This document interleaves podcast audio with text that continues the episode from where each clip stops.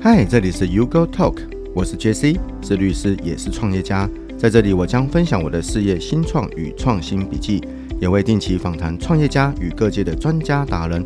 我将以轻松分享的方式，让各位听众得到新创的经验与最新的趋势，当然也有法律新知识，千万不要错过哦。大家好，我是 JC。大家好，我是 Kelly。大家有没有听过艾尼亚这个品牌啊？呃，有没有在火车站或保养品前面对强被强迫推销的经验啊？我常常对美眉哦说，哎，帅哥要不要来填个问单啊？或者是，哎呀，帅哥你要不要来我们楼上哈？我想说怎么了吗？我又不是到了什么红灯区。还是其实你不是帅哥？啊、呃，有可能，呃，我的帅哥只有存在在早餐店而已。我自己的话是很常在车站前面的商圈遇到阿姨啦，她就会拦住你，然后说我皮肤不好，然后抓住我的手，然后抹那个什么去角质，说这个对我皮肤好，要不要填个问卷？然后就免费帮我检测皮肤，送我试用品啊，然后就说，哎、欸，我们可以去他店里，然后我就一看，呃，怎么是一个楼梯往地下室，怎么有点害怕，我就不敢进去了。那呃，这个案子哦，其实为什么最近这么火红？呃，想必大家一定都有遇过这样的一个经验。为什么最近要讨论这件事情呢？就是因为公平会裁罚了艾尼亚这个品牌两千五百万元的案例哦。我这个是史上最高裁罚金额，第一次看到公平会这么有 guts，大家应该都感到很欣慰，他以后一定会更有存在感。所以，Kelly，你真的有被拉进去小房间过？你可不可以跟大家分享一下这个经验是怎么样啊？他通常都是这样子，他通常就会说。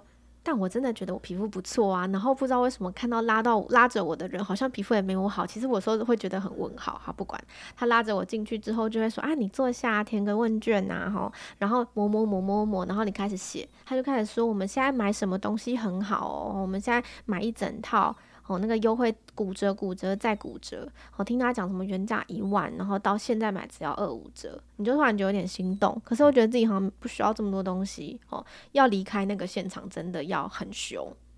哦，他们真的是怕你凶，你不凶，你真的会被黏在那里走不了。你有办法凶吗？我没有看过你凶过。啊，我可以凶啊，因为为了要脱逃，做什么都可以。你，你曾经凶过嘛？那你怎么跟他讲，你才能脱逃？我就会说，你如果不让我走，那还是我现在直接电直接报警。哎呦，这样夸张了吧？他们可能会发现自己惹错人啊！没有啦，就是不然要怎么办？我真的很想。他们这个其实有技巧的哦，对付那种像你这种哦年轻的妹妹哦，他们会请阿姨看起来比较有经验的。那对于对付男哦对付男生的话，大概就是穿短裙，然后化妆化的很浓的妹妹哦，就是说哎。欸帅哥，帅哥，那你要不要来这边涂抹一些东西啊？就是说，哎、欸，可以保养你的皮肤的，或者是，哎、欸，你可以帮我做个问卷吗？问卷送你什么东西这样子，然后会突然往你呃身边靠近。这个其实对我来讲是我不太喜欢这样，所以这是漂亮的美眉耶。呃、欸，我我不太 care 这件事情，因为他们直接过来，是让我觉得有点啊、呃、不舒服、冒犯的感觉。对对对对。这一件就是这样，这一件其实就是这样子，就是因为艾尼亚他做了太多类似这样的事，那个案例累积到哇，比身体还高，所谓的等身高，就变成是说，呃，公平会觉得说他可能已经影响到了交易秩序，然后做了很多显示公平的行为。那你知道吗？公平会这次真的是我看过史上最高的财罚金额。怎么说呢？依照公平法的第二十五条规定了，事业不得为足以影响交易秩序之欺罔或显示公平之行为。也就是说呢，事业不可以用欺骗、误导或隐匿重要交易讯息的方式跟民众做交易，也不可以像是说啊不当的招揽顾客，利用资讯的不对等，妨碍消费者的权益，利用定型化契约对消费者不公平的不公平行为。违反的话，依照公平法第四十二条，可以罚五万元以上两千五百万元以下的罚款。所以，艾尼亚他是第一次这样子被查获，或者是被检举之后，就被罚两千五百万哦，还没有限期改善就罚了两千五百万。他真的是累积太多，他做了什么才会重罚嘞？其实去看公平会的处分书是这样哦，艾尼亚品牌背后是一间叫云尼有限公司的公司，那他实质掌控了艾尼亚就是全台湾的分店。行政院消保处在一百零八年十一月开会，发现哎，为什么美容服务商品的争议越来越多，而且都是差不多的类型，填问卷啦，给优惠啦，给试用品啦，还是强迫你购买，或者是。东西都被拆封了，不给你退哦。那从一百零八年到一百一十一年之间，就累计就有七百五十二个人，哇，这样等于一天有一个，一一天就有一个哦。哦，或不止一个提出消费的争议申诉或检举，说，哎，他们跟艾尼亚之间的交易都出现了类似的争议。其实他们业务能力还蛮强的哦。哦，对啊，一天一个，光是拉得到人就很厉害吧？拉得进去成功就不错。台湾人真的很友善，真的。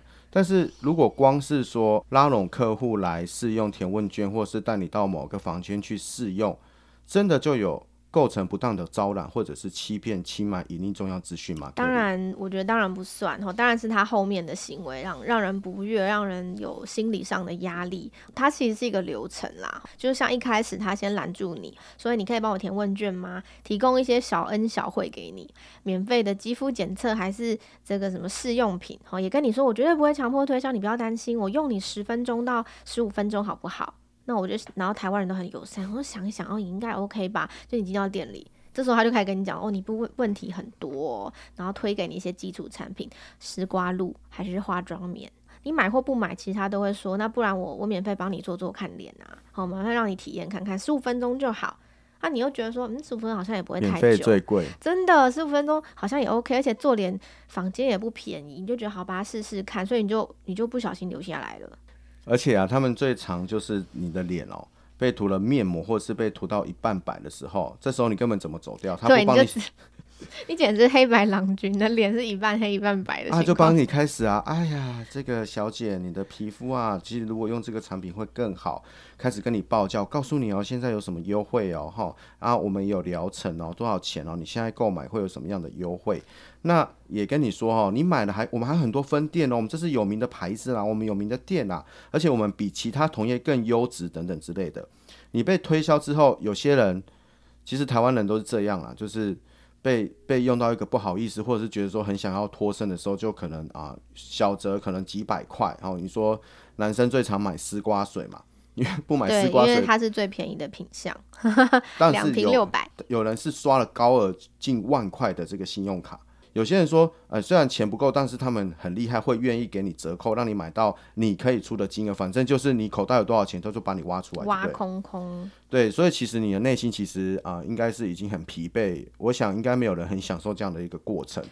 大部分都想说啊，赶快，我好想回家。很可怕的是说啦，就是被这段在这个推销的过程中，很有可能你的脸上的东西都没有被卸掉，然后你就想说，我该怎么办？我是不是不答应他就不帮我卸？那这样我要怎么出门嘞？我要怎么走出你楼梯嘞？大家会这个担一一阵担心哦。那你好不容易买了，他就会说啊，那来确认看看我给你东西是不是真的，或是是不是新的？就就请你当场拆封确认，当场说，你看我的封膜都没有拆过，是你拆的哦，还录影。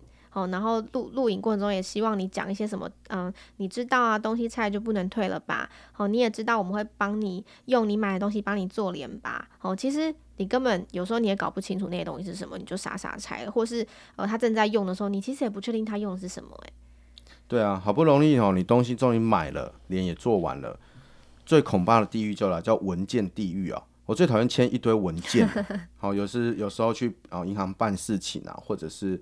啊，去买一些东西，如果有一些文件或者是保保险的时候，你大概就是签名、签名、签名、签名这样子，你你永远都不会去仔细看这个文件的内容。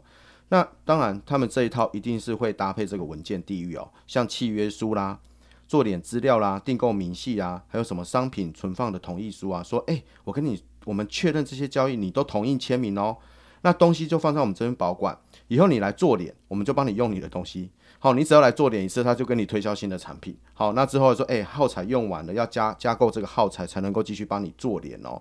你可能又被强迫购买高价的耗材，或者是包套的这个耗材，几万几万的买。Kitty，我跟你说，说到这边，我跟的我我之前处理一个那个债务清理的客户哦，你知道他为什么要做债务清理吗？他不是家里没有钱哦，他是一个学校的职员哦，薪水也很稳定哦。他就是买了这个，而且他还要买了仪器。他说：“我这一刷卡五十几万，回到家才发现我根本就用不到。”那我在我问他说：“那你当初为什么要买？”其实他们的手法跟你刚才讲的很像，就是买了一大堆自己不需要的东西，但你好像觉得蛮优惠的，就就脑波一弱就刷下去了。那交易明细上都写什么啊？交易明细上都写的很笼统啊，比如说化妆品啊、一套这样优惠也都是跟你讲细节，譬如说。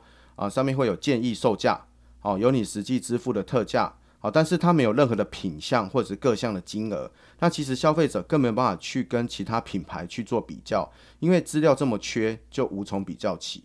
那这时其实是非常不公平的，也是强迫推销的一个情况。因为哦，它如果放在刑事上来讲，又没有构成啊、刑法上的强制罪，还没有到那个程度。可是你真的内心非常的痛苦，所以啊、呃，民众走出店后就觉得自己很委屈，自己被骗，好、哦、申诉退费主张权益更夸张，就像我那个当事人一样，就是他要申请债务清理，因为他已经不够偿还了，银行一直追着他跑。通常要主张消费者那个更生啊，或清算都已经走投，几乎是走投无路，就没想到买了个仪器保养品就这样。因为我真的有看到法官在偷笑。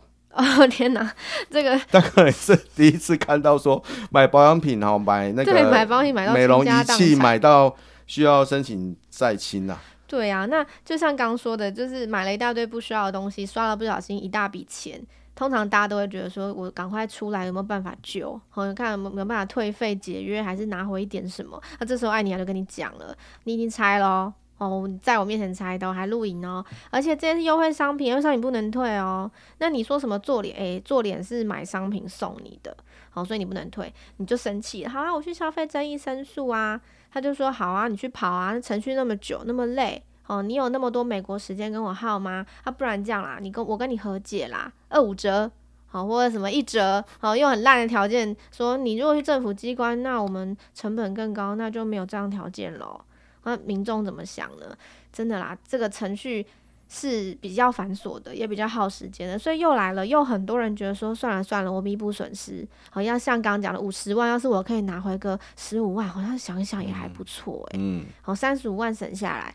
这个灰色地带实在是，其实这个哈，从我在念书时代他们就存在了。为什么一直到现在才开始调查？我想可能是因为很多人已经累积了很多案例啦。嗯，那 Kelly，你知道，呃，我有我知道你有做一些 research 啊，那你你你可以大概跟我们介绍一下，为什么公平会会处理这个案子？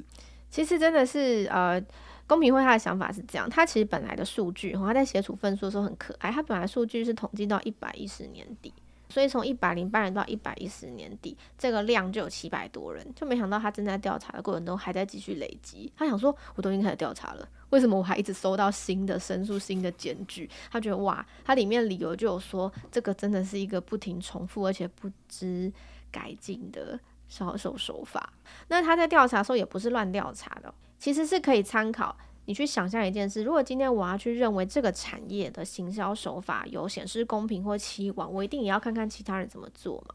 所以其实公平会不是随便调查，他也问了啊、比如说像皮肤美容的外科医学会，或者是各大保养品厂商，就是我们熟知的 SK two 啦或莱雅这种大厂商，问他们说，诶，相类似的情况在你们的品牌里是一个正常的销售流程吗？那医学会就说啊，可是。脸上不能用太多，一次用太多商品诶，不然这样可能会过敏或互斥诶。好，那各大保养品厂商就说，诶、这个如果东西都差不多。成分也都差不多，名称却是不相同，这个其实是没有一定要购买，而且没有必要性。所以在比照其他这个同样都是保养品大厂的结果，是艾尼亚真的没有做到产品资讯的完整公开，而且在商品是不是全新的检查方式，还有事后退费规定上都并不合理。其实大家买过专柜就知道吧，专柜绝对不会让你当场拆掉啊，他就是诶、欸，看好哦封封膜都完整哦，代表我卖给你的是新品哦，就这样。那天底下就他们要求你要拆啊，膜其实很好包啊，可是它包膜机，他就是要你那个拆完之后录起来啊。对，所以其实我觉得这个也是有一个重点，就是你所谓的全新未拆模，你怎么去证明？那当然，你消费者当下他们人人海战术一围着你，你可能也只能承认他们所谓的你已经拆封必须付款的一个要求啊。对，所以其实公平会就是因为这些原因，然后认为说，哎，这间云尼有限公司，也就是实质掌控艾尼亚这间公司，它透过各大分店在销售商品的过程中，用我们刚刚讲的一连串的流程误导你，好，隐匿产品的重要资讯。而且用这种强迫啊、很烦人的方式进行推销，那你就会在急迫的情况下拿出你的卡片跟钱包。那你以为你购买到优惠，其实根本就是他常态售价，他根本从来没有用简易售价卖过东西。他可能有听过我们第一集，就是说，反正你的定价高，你的毛利就高啊，不是这样子。其实因为哦，其实呃。我们延续我们本来第一集讲那个毛利哦，你的定价、你的售价跟你的成本必须要有一定的毛利率存在，你的事业才会赚钱。可是定价不是随便乱定价，像艾尼亚这样子，他们的定价是不透明的。其实市场上你要定价，必须要做很多的功课，哈，必须要去做市场的调查，你才能够做出一个啊适合的这个定价。好，那每一个产业的毛利率其实它都有一定的标准可循。如果你的毛利率过高或过低，都是有问题。像艾尼亚这种定价过高，你无从去市场比较相类似的产品。它的定价是多少的时候，有可能公平会可能也是对于他们这个部分是有迟疑的。如果我的建议书上都写一万、两万，然后常态都卖一千九百九，这这个这个真的是乱定啊！这个真的只是希望你你消费者一时脑波弱，这真的不是一个很正当的销售手法。那个哈，这个直销也很常这样子啊，呃、对，价品价钱很不透明啊，所以。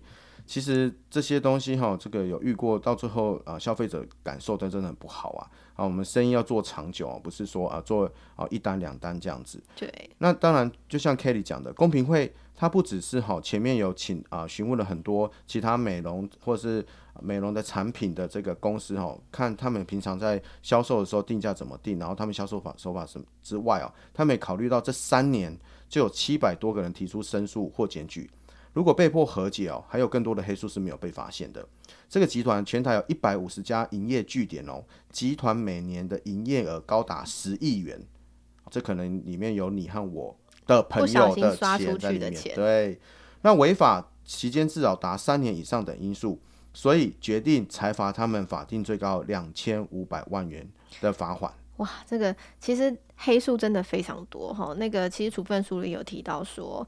呃，他们有去统整，起码啦哈，起码大台北地区或桃竹苗地区，他们的黑数是三倍乃或是十倍。换言之，就是有可能有三千人或七千人是被迫和解的，因为他觉得我不想跑这个程序。那这样到底有多少？七百人啊，真的七百个人努力追求自己的权益，然后最后公平会做这个决定。我觉得台湾人的法治的这个观念呢，也越来越好了。其实哈，这个例子哦，呃，除了提醒。我我跟 Kelly 特别选这一个例子哦，其实是要提醒企业经营者在行销广告内容跟方式要注意哦。其实我是想要提醒企业哦，事前的防范比事后的啊补救要来得好。其实这个例子我真的有注意到一件事情，就是其实企业经营者哦，他在定那个呃行销广告的时候，一般我们都会说你去咨询的是公关公司哈，或者是商业顾问。那可是他们真的理解公平法吗？这不是战啦，而是说公平法它本来就是一个比较陌生的法律，一般法律系或是没有实际打过官司的人，其实他根本就不知道这是什么东西。好，他可能就在什么时候看到钱柜跟好乐迪要不要合并的时候吧，或者是谁可不可以并购谁的时候，想说这样会不会垄断市场？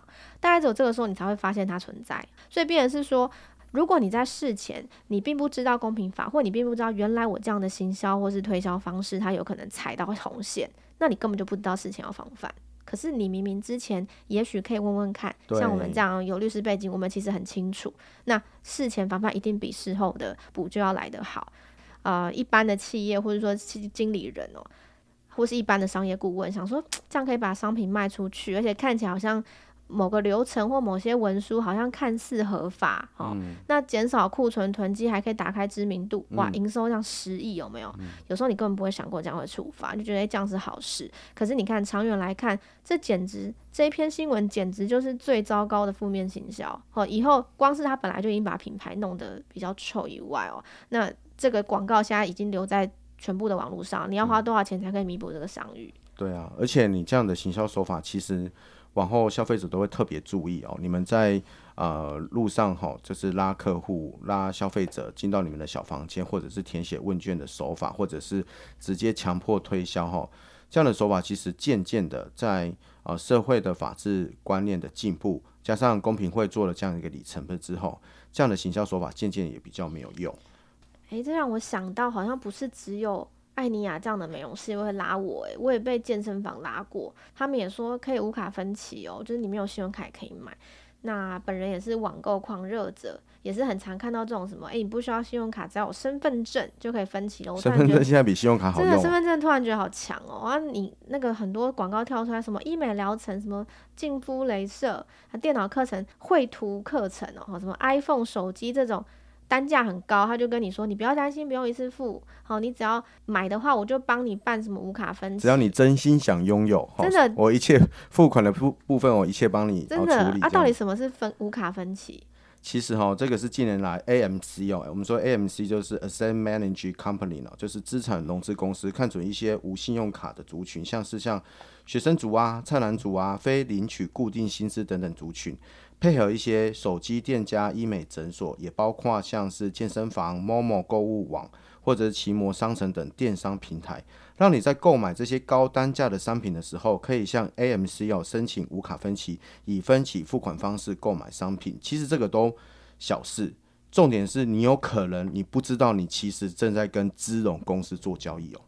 你应该字都很小吧？对，字都很小，就一张 A 四然后写到密密麻麻，跟蚂蚁一样。对啊。那它涉及的法律关系是什么呢？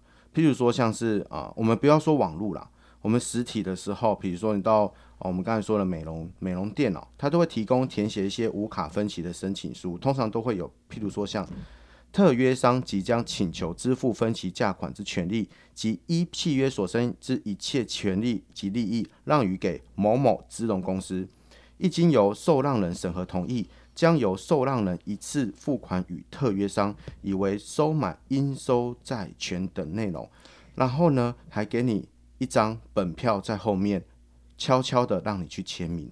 请问一下，Kelly，一般民众看得懂什么叫做应收债权？什么叫做啊、呃、一切权利与利益让与给某某公司？他们懂吗？这简直无字有字天书吧？就算有，诶，都是中文，我怎么看不懂？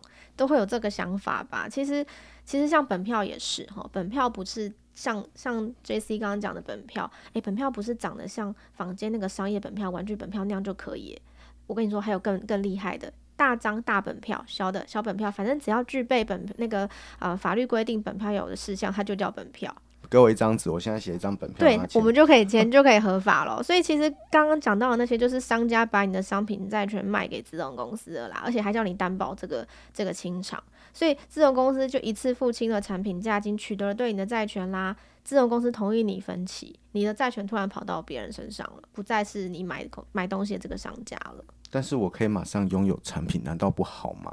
啊、呃，你不要反悔都好。如果你买的东西你完全不会后悔，或是很公平的条件下，其实其实这不能算是一件坏事。可是往往它存在的那个很快决定，或者是条件不是很合理，或是契约规定不是那么对消费者友善，哦，它就衍生了后面的争议。所以很有可能他们跟一般呃公司哦，特约商跟这些资产公司哦。他们签订的利率有可能会转嫁在消费者身上。当你觉得好像无卡分期非常轻松的时候，你每一期的付款可能都包含着高额的利率哦。这个也是一个非常需要注意的事，就是你跟比如说这个买东西的商家已经有一个关系了，但你可能没有想到有一些隐藏的成本啊，或者是呃所谓无卡分期这么甜蜜的 bonus，它其实背后有有有毒药啊，包着糖衣的毒。好啦，不管，反正我现在已经拿到产品了。那请问律师，我现在可以遇到什么风险吗？如果当事人这样问你，好啦，假设啊，假设如果你我们讲你要讲反悔吗？你要讲你不满意吗？或是你觉得你签了不合理的条款，等你想要退费或主张权益的时候，你还记得你刚刚签了本票吧？千万不要忘记哦，本票的效果真的很强哦。你没有依约想说我现在反悔不不付钱了。本票是可以拿来本票裁定的，所以资融公司就拿本票去跟法院申请本票裁定了，还等你哦，哦，对你强制执行。所以你有天起床就会发现，收到文件的时候，你的账户都被扣了，薪水也被扣了，你有房子也被扣了，你整个人生突然间吓一跳，有点惨淡。对，其实哈，这个真的是非常严重。但是呢，因为哦，刚刚是企业哈，特定企业对不特定消费者所制定的统一的契约内容，我们通常都叫做。这个定型化契约，那定型化契约哦，其实都是要依照消费者保护法啊去做规范的。那常常这样子的一个消费，它不会给你有足够的时间做契约审阅期。诶，那大家就会问啦，那请问一下，他没有给我契约审阅期，难道他的契约是可以生效的吗？那契约审阅期哦，其实我们可以回到看一下消费者保护法第十一条之一第一项的规定哦。企业经营者和消费者订立定型化契约前，应该有三十日以内的合理期间，提供消费者审阅全部条款的内容，规范企业经营者与消费者订立定型化契约的时候呢，因为啊，消费者只能按照契约条款和契约经营者订约，没有讨价还价的空间，但是至少有拿回去看的空间。可是契约经营者为了能够把这个产品推销出去，或者是让他 make a deal，就是让他成交哦，他其实是会直接在后面写一个抛弃审阅期的这个同意哦，然后就让你签名在上面了。那如果没有给我审阅期的话，我可以主张契约无效吗？哦、呃，不幸的是，不是每一个法院都这样认为，他们会实质的去认定。但是呢，近期来讲，越来越多的法院哦，他们认为像这种大宗的定型化契约，尤其是一个比较高敏感的产业，比如说美容业啦、健身房啊，因为法院收到太多这样子的一个纠纷了，所以近期哦，高等法院他有改变他的见解。如果像是刚刚讲的，把债权移管移转给资产管理公司由资产管理公司跟消费者来取偿的状况之下，没有给消费者足够的审阅，有可能会认定这个条款无效。那也有很多消费者因此而解套，原因是因为也太多案件到法院了。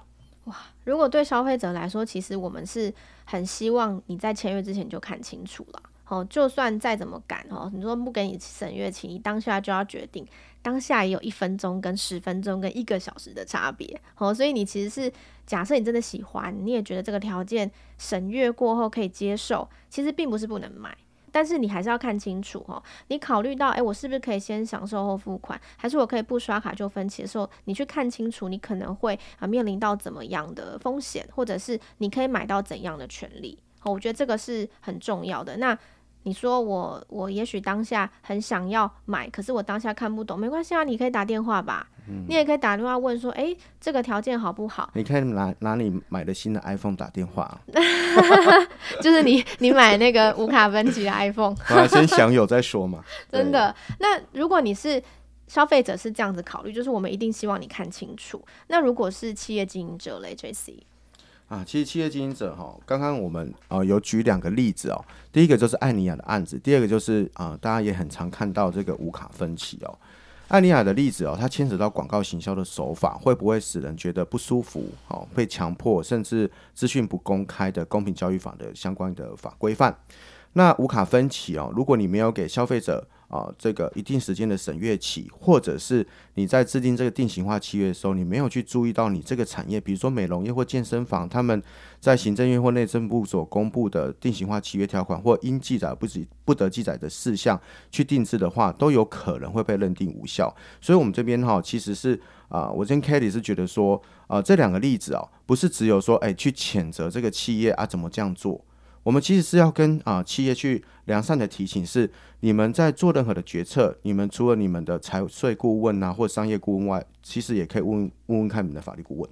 哦，真的，因为我就像我们一开始，我们第一集有讲到一件事，传统的法律业真的很是比较走事后的路线。诶，发生事情了，如果是艾尼亚，就是被罚两千五，他们才会出现在律师面前。可是这个时候叫补救，诶，就跟你得了癌症然后要救一样。很难救哦，所以如果事前我们就先确认哈，比如说你的呃行销手法是不会踩到公平公平法的红线，那你的契约也不会违反刚刚 JC 说的呃各种定型化范本，不会让主管机关或消费者有机会去看到，哎，原来你你踩到线，原来你违法，或你故意要坑我。如果一开始你在经营啊、创业或是策略的时候就咨询过像我们这样有律师背景的创业顾问，其实我们会给出很多你避免触法的建议。没错，那呃，其实哈，这一集是我跟 Kelly 哈第一次在这个线上讲法律啊。其实我有点觉得怪怪，刚才练法条的时候，我觉得我好像仿佛进入了一个法学教室的概念。不过大家不要睡着。对。我们都要回到原点，我们的初心就是我们希望 U Go TALK 可以给创业者哈，不管是在创业的发想，或者是在法律依循部分，都会有一些小小的个收获。那所以我们也会定时的去分享一些可能刚刚讲的艾尼亚的案件啊，或者是美容健身房这种无卡分析的纠纷等等之类的。其实最大最大我们的初衷跟我们的向往，其实就是嗯，法律无所不在啦。吼，它小的时候很小，但小的时候累积久了，可能燎原大火。那为什么不在一开始就先去注意到？比如说说，那艾尼亚说，哎、欸，他的年年总营收额达到十亿，我告诉你，就算公平交易委员会只罚两千五百万，看起来很少，对不对？可是他们的商誉是一落千丈，全台湾人都知道他们是这样的手法。这个是营业总额啊，其实还是要考虑到有没有退货和解的情况。有可能，如果到时候这个裁罚下来之后，如果这些消费者啊、呃、委托了消保团体去做一个集体的诉讼的时候，就有可能会发生这件事情。对，而且它有一百多间营业据点。其实我那时候看的时候就发现，营业额是营业额嘛，我们还有讲到第一节讲到毛利率嘛。嗯、换言之，这不一定是它的营收净营收嘛，嗯、就应该说净利啦哈。嗯、所以，必然是说，哎，如果你的你实际上也没赚那么多钱，然后你还搞出这件事，你的你的集团会不会后来很难存活？后来不能倒啊，因为 Kelly 你不知道有存货在那里？我我我我 我用完了啦。好，那以上是我们今天的节目，好，希望大家会喜欢哦。感谢收听 Go TALK。如果你喜欢这个节目，请给我们一点鼓励，给我们五星好评，或推荐给你的亲朋好友。如果你有任何的想法或给我们的建议，欢迎留言，我们都会一一回复哦。